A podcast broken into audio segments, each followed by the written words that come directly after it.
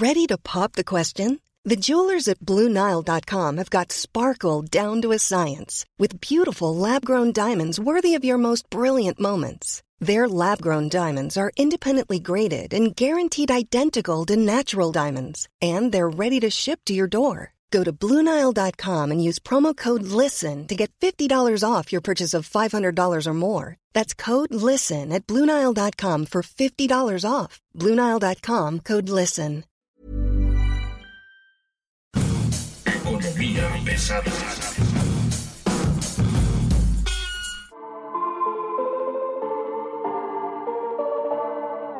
¿Cómo están? Bienvenidos, muy buenas noches, muy buenas tardes, muy buenos días, muy buen día, señoras, señores. Soy Luis Carriles, arroba Luis Carrujos. Está usted llegando al territorio del marxismo por iPhone. Y hoy nos acompaña una periodista de finanzas, el terror en los noventas y en los dos miles, María Luisa Aguilar. María Luisa, ¿cómo estás? Luis, qué gusto de verdad, en verdad honrada de que tú me tengas aquí en tu No, espacio. no, no, no, no. El gusto es mío, el gusto es mío 100%. Pues Luis, muchas cosas que ver, mm, muchas cosas que analizar, por supuesto, pero sobre todo, ¿qué faltantes estamos viendo, Luis, para poder en verdad hacer de México el momento México, así como eh, prometió Peña Nieto en 2012 con las reformas estructurales? Y que bueno, tú eres un conocedor experto de toda la parte de energía y tú sabes que México sigue con déficits muy sensibles en la parte de energía y si ahora el nearshoring está tan de moda, pues los empresarios, Luis, tú sabes, ellos este pues es en, en razón de plata, de pesos y centavos y pues exigen energía abundante, limpia y barata. Yo no creo que estemos capacitados en este momento para hacer eso. Yo no veo que tengamos ni siquiera la posibilidad de entrar en un plan muy agresivo del nearshoring. En realidad los empresarios van en una ruta que no entendemos y que no acabamos de entender. Digo, tienes a marcas AAA cotizando en la Bolsa Mexicana de Valores que son en verdad internacionales. Estamos hablando de FEMSA, estamos hablando de Cemex, del propio América Móvil, del empresario Carlos Slim, que son en realidad una joya, Luis, y que ellos están, te digo, en otro carril y que no necesariamente son ellos los que están impulsando el nearshoring. Fue público una entrevista que tuvo eh, uno de los grupos financieros más fuertes de México con el presidente de la Canacar, Juan Antonio Medrano, pues él decía inmediatamente que ciudades de Tijuana, de Monterrey, de Ciudad Juárez, ya están con esto obviamente muy adelantados. Y el punto es que sí hay un dinamismo sorprendente que se extiende al Bajío, pero que no puede hacer el clic, Luis, con el sur-sureste del país esta parte de la última milla que nos falta, que explica también Agustín Carstens en todos sus análisis, que son análisis superiores, Luis, pero en donde la clave, el club de todo este proceso es cómo beneficias eh, sin demagogia a la gente, Luis. Estamos en un momento muy delicado porque la política pública no está ayudando. Eh, la inversión del sector público está sensiblemente rezagada, más si lo comparas con sus máximos históricos que alcanzó en el último trimestre de 2018. Estamos realmente en niveles muy bajos, mínimos, de hecho, Luis, pero también con una serie de factores en donde te indica que la pandemia no es la única razón que estemos así, Luis. No sé si tengas alguna observación o algún comentario. Mira, para mí el tema es el siguiente. En ese sexenio, en los últimos años, México ha recibido más remesas que inversión extranjera directa. Eso yo lo tengo súper claro. En 2018 se tuvo casi casi un empate, ¿no? Se tuvo algo así como 36.4 millones de remesas contra 34.5 millones de inversión extranjera directa, ¿no? Eso fue en 2019. Ahí se empezó todavía como a separar. En 2018, que fue el último año del neoliberalismo que llaman, fueron 34 mil millones de inversión extranjera directa contra 33 mil 677 de las remesas.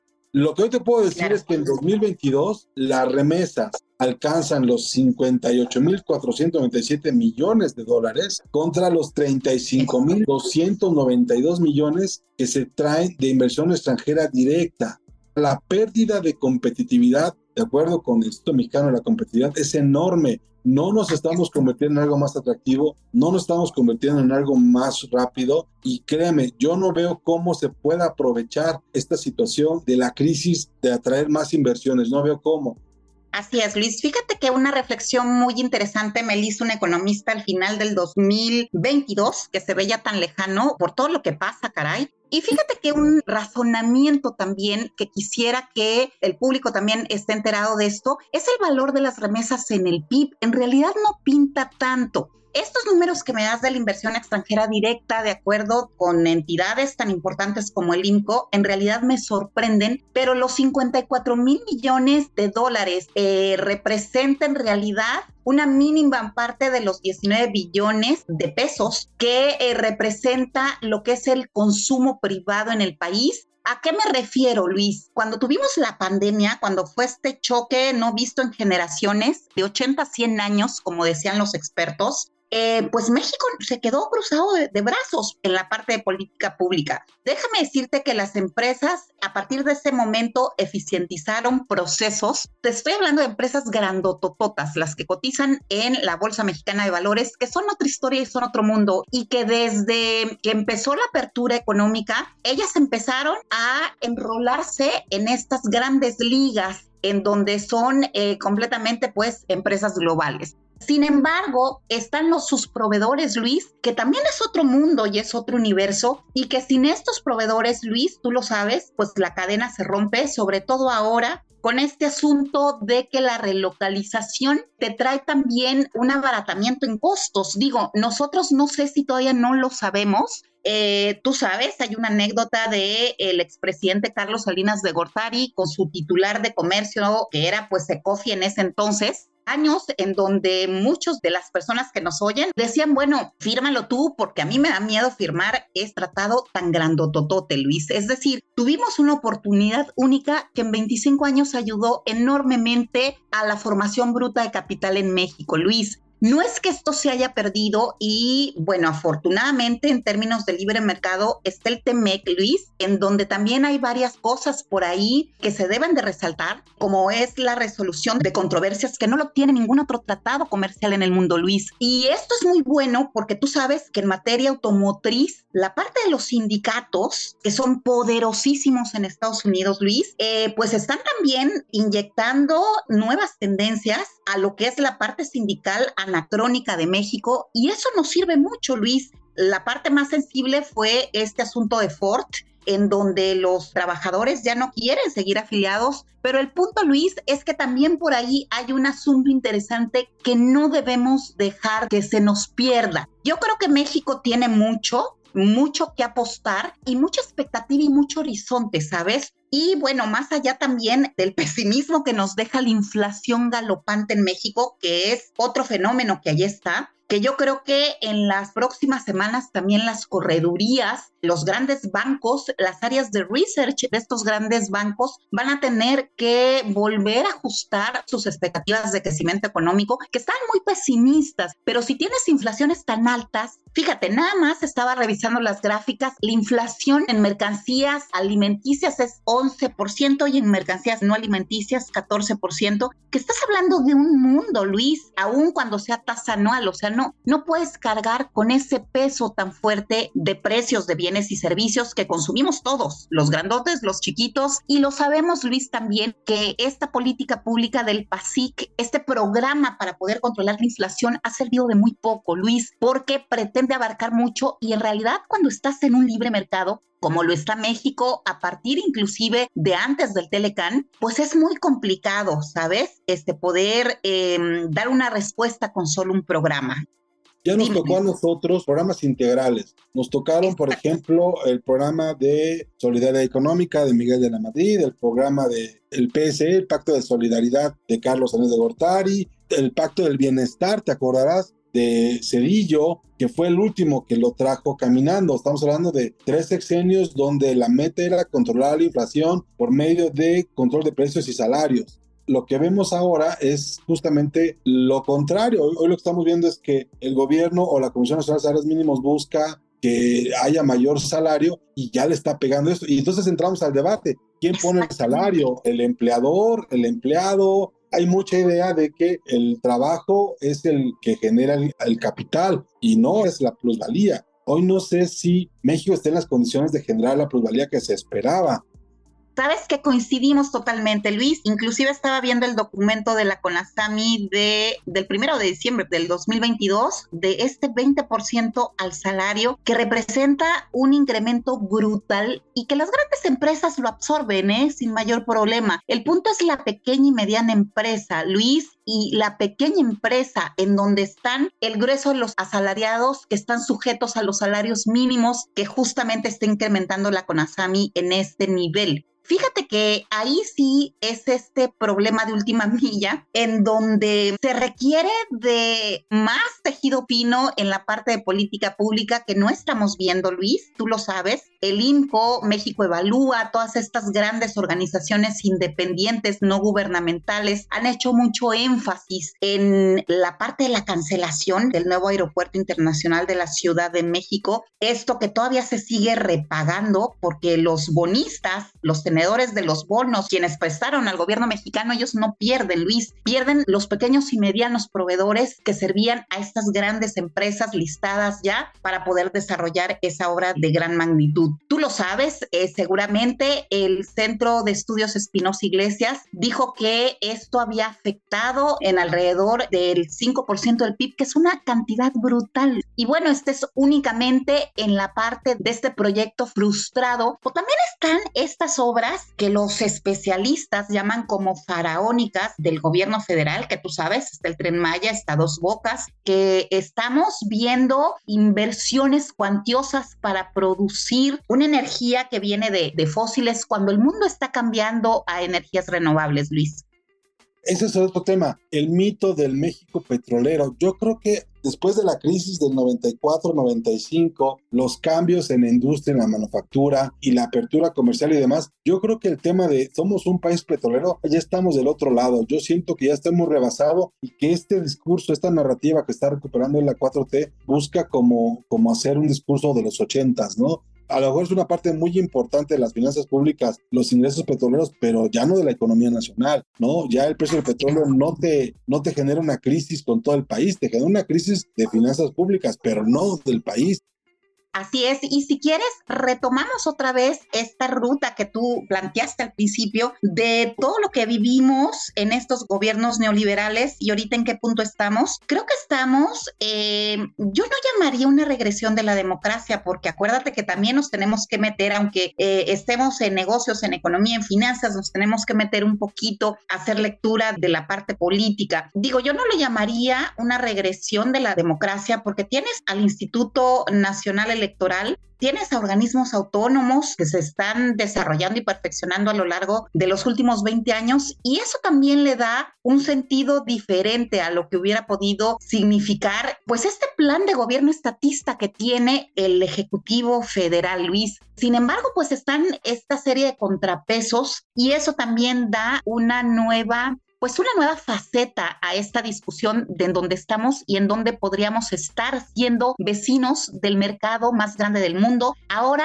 en conflictos comerciales con China que comenzaron, tú lo sabes, entre 2017 y 2018 por este asunto de contenido regional y en donde los gringos son muy claros, pues, para el libre eh, mercado y los chinos, déjame decirte que son todavía más claros, aún con el gobierno centralista que tiene. Pero bueno, es una gran oportunidad para que México pueda aprovechar después de la pandemia esta relocalización que está haciendo, pues, todas aquellas economías fuertes están sobreinvertidas en China, Luis.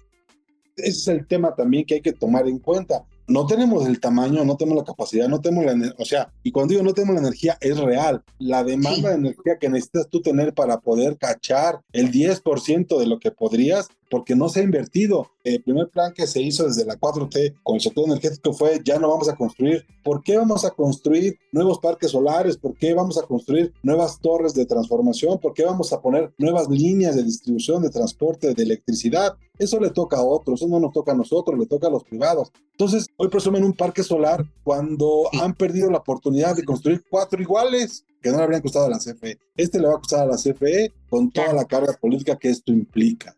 Claro, mira, poco puedo opinar en materia de energía, Luis, pero lo que sí es cierto, y coincido contigo plenamente, es esta parte de si tenemos también capacidad para recibir todas estas inversiones. De momento ya hay nuevas inversiones eh, de Nissan, de momento ya hay nuevas inversiones de Volkswagen en Puebla, tú sabes, cantidades millonarias, y también Unilever, este conglomerado tan grande transnacional que produce bienes de cuidado personal para 3.100 millones de personas alrededor del mundo. Luis, somos, ¿qué te gusta? 7.500 millones de habitantes ya, pues ellos abastecen a la mitad de la población mundial y acaban de anunciar inversiones por 400 millones de dólares en un municipio de Nuevo León, Luis. Y eso te da también idea del vigor que tiene México, aun cuando no la creamos, Luis, aun cuando no lo creamos nosotros mismos el nearshoring. En su momento se habló de la apertura energética para ello, en su momento se habló del comercio exterior, de los acuerdos comerciales, yo recuerdo, por ejemplo, cuando se firmó el acuerdo con Chile, todo fue, ah, no más, sorprendente, ¿no?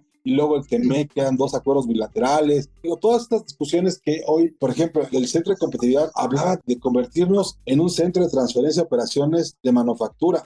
Totalmente. El nombre del juego se llama Hacer crecer a la región sur-sureste, que somos los olvidados, Liz. Y bueno, resulta que eh, la parte de Coneval, la parte de los índices de pobreza y de pobreza extrema de Chiapas, de Guerrero, de los históricos de Oaxaca, y con la novedad que la inflación de enero le pegó a las entidades federativas gobernadas pues por el partido en el poder. Eh, digo, probablemente eh, no te denote mucho, pero puede estar también haciendo un llamado de atención en donde la parte de eh, la política pública debe de estar centrada mucho también a generar valor, a reforzar a la pequeña y mediana empresa. Disculpa Luis que haga énfasis en esto, pero yo creo que ya está también parte de la clave. Y bueno, la parte de conectar el sur-sureste a la parte este de, de Estados Unidos, estamos hablando de regiones importantísimas que están en toda esta parte. Tiene que haber una decisión política y entramos otra vez a lo político que yo desconozco bastante, pero que hago lectura eh, diaria de esto. Y tiene que haber una decisión política para poder llevar a la parte sur-sureste a los niveles de desarrollo que tiene Nuevo León, que tiene el Bajío, pese a toda la parte del problema de seguridad pública. Y sin embargo, pues Aguascalientes, San Luis Potosí, toda esta parte del Bajío obviamente Occidente con Jalisco, están haciendo desarrollos bien interesantes en la parte de innovación, Luis. Obviamente hace falta mucho y yo creo que también hace falta traer un poco o un mucho la importancia de respetar el Estado de Derecho, Luis. Ahora, ese es un tema que también hay que empezar a, tomar en cuenta. ¿Quieres traer esta parte de, la externalización de las empresas? ¿Quieres que las pymes se conviertan en una herramienta para esto? Pero lo que estamos viendo en este momento es que hay como demasiados problemas antes de llegar a eso. Y por ejemplo, creo que a la gente ahorita, más que crear una nueva empresa que pueda ser proveedora de Estados Unidos, ¿no? En alianza con inversión extranjera, creo que es más importante en este momento este, intentar, por decirlo de alguna forma, parar la inflación, ¿no? En la prioridad familiar, dices, mejor nos apuramos con esto que con esto otro, ¿no?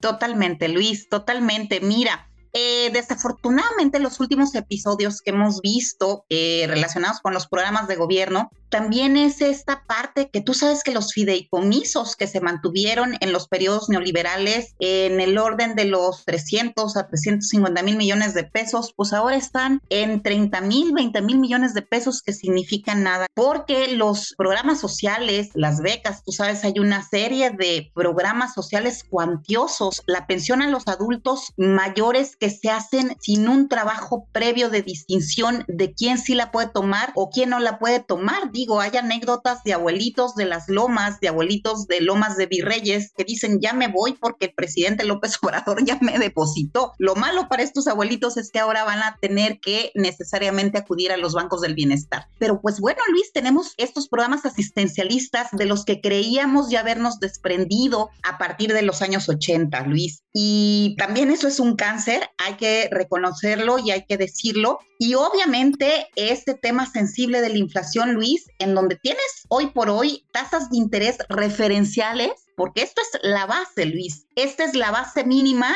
que te cuesta el dinero en México. Es de una tasa de 11% contra el 4.5% de Estados Unidos. Son diferencias abismales. Tienes tasas hipotecarias por las nubes, tasas de interés de tarjeta de consumo, de tarjeta personal, de tarjeta de nómina, pues por las nubes, en donde hasta ahora, porque tú sabes que el sistema bancario, que también se abrió de par en par a la inversión extranjera ya desde hace dos décadas, pues tiene en verdad una regulación muy estricta, Luis, muy acorde a los niveles de Basilea, que es el banco de bancos, y que pues bueno, por eso tampoco pueden tener un índice moratorio tan alto. Entonces, el promedio del sistema bancario está en 2.5, pero ahí te encargo cómo vamos a terminar, pues el primer trimestre, Luis, con tasas tan elevadas.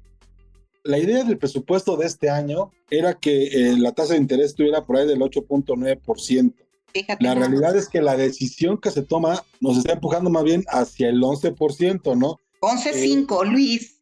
Estamos hablando de más o menos como 30.200 millones de pesos.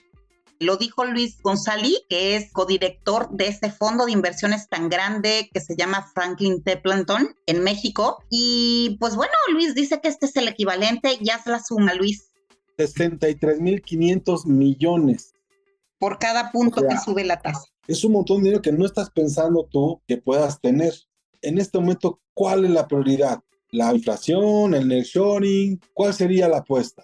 Pues mira, mientras nosotros estamos en el carril central y la izquierda pretende mantenerse en el estatismo, hay un carril de derecha que ya sobrepasaron las, las empresas grandotototas y con ello afortunadamente todos sus proveedores. El nearshoring, Luis, va porque va más allá de lo que pudiéramos anhelar, que efectivamente es energía abundante, barata, competitiva, es los hogares mexicanos con un mayor poder adquisitivo, pero no por decreto, Luis, sino porque hay mayor contratación, porque hay más inversiones productivas. Se tienen que ajustar nuevamente las expectativas de crecimiento del PIB, en donde el Fondo Monetario Internacional, tú lo sabes, hace unos días revisó al alza el crecimiento para este año a 1.7% y en donde los analistas mexicanos estaban más cuidadosos, pero decidieron en la última encuesta de Citibanamex de expectativas eh, subir de 0.9 a 1% el crecimiento. Y bueno, por acá lo que nos corresponde es atraer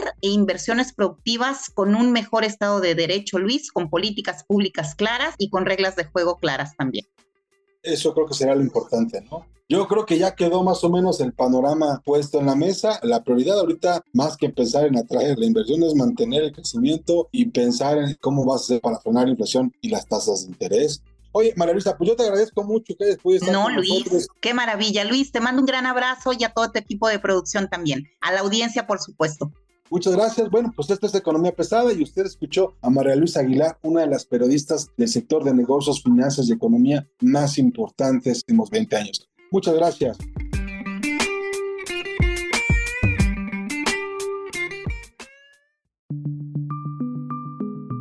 Es una producción de la Organización Editorial Mexicana.